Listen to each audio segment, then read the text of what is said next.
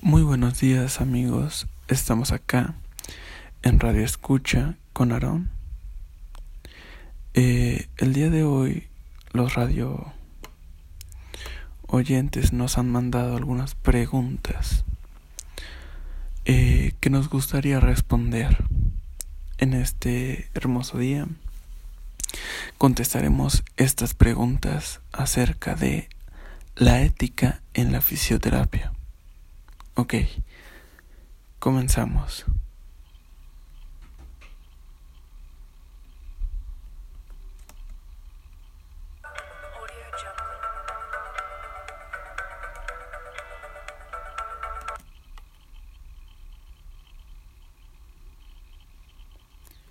Ok, primera pregunta. ¿Cómo se aplica la ética en las prácticas fisioterapéuticas? Bueno, en esta pregunta podemos responder que la ética se relaciona mucho, muchísimo con el trabajo, con otras personas. ¿Por qué digo esto? Eh, la ética se basa en un estudio de lo que es bueno y qué es malo, pero basado en tu opinión. Eh, nosotros como fisioterapeutas eh, ocupamos mucho o nos basamos mucho en nuestra ética. Eh, ¿Qué relacionamos con ello? Que cómo trabajar con una persona. Es muy importante la ética, ya que con ello sabemos si estamos trabajando bien, a nuestra manera, claro. Pero basándonos en nuestra ética, eh, podemos dar un, una mayor, una mejor rehabilitación a un paciente. Bueno, continuamos con las preguntas y la siguiente pregunta es, ¿cómo se aplica la moral en los protocolos médicos en los que el fisioterapeuta participa? Bueno, vaya, la moral es muy importante porque rige las normas que nosotros llevamos a cabo. Eh, ¿Cómo las aplicamos? Prácticamente y en una respuesta general podríamos decir que haciendo bien nuestro trabajo, como se debe, en el protocolo que seguimos, y claro, juntando la ética para dar una mejor rehabilitación. Ok, continuamos con la, con la tercera pregunta. Eh, dice, ¿cuál es la influencia de la cultura mexicana en la práctica del fisioterapeuta? Vaya que nos remontamos con esta pregunta varios años atrás. Eh, ¿Cómo influye? Influye bastante en la actualidad de un fisioterapeuta. ¿Por qué? Porque años atrás empezamos con los trabajos basándonos en remotas ideas que teníamos.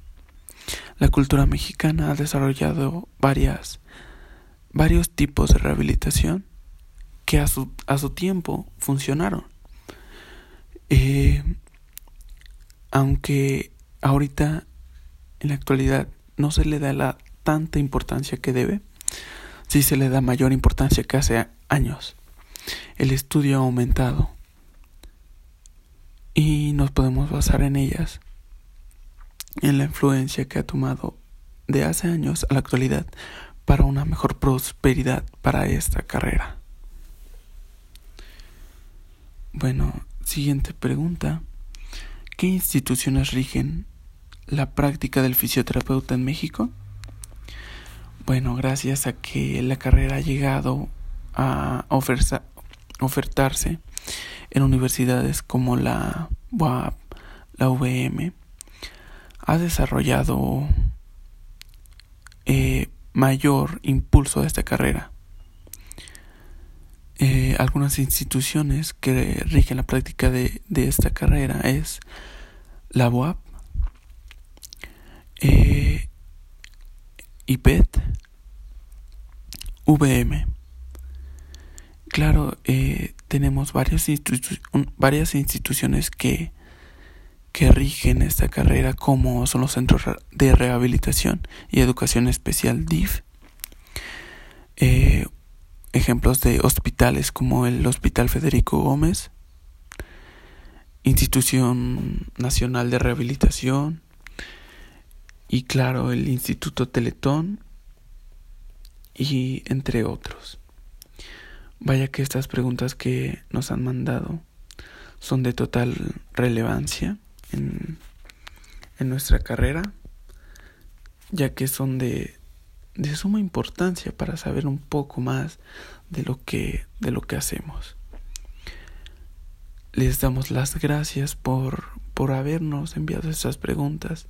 Con mucho gusto se las, te las contestamos y podemos concluir con que la fisioterapia en la actualidad es de suma importancia.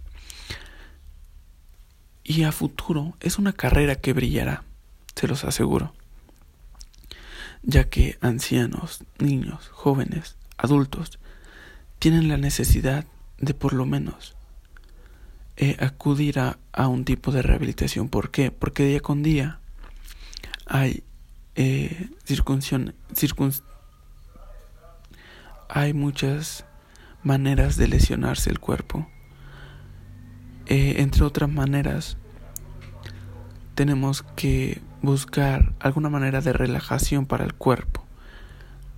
Esto, estas son algunas eh, ofertas, estas son algunas cosas que nos oferta esta carrera de la fisioterapia. Un fisioterapeuta te ofrece relajación, rehabilitación en algunos en, las, en algunas extremidades del cuerpo,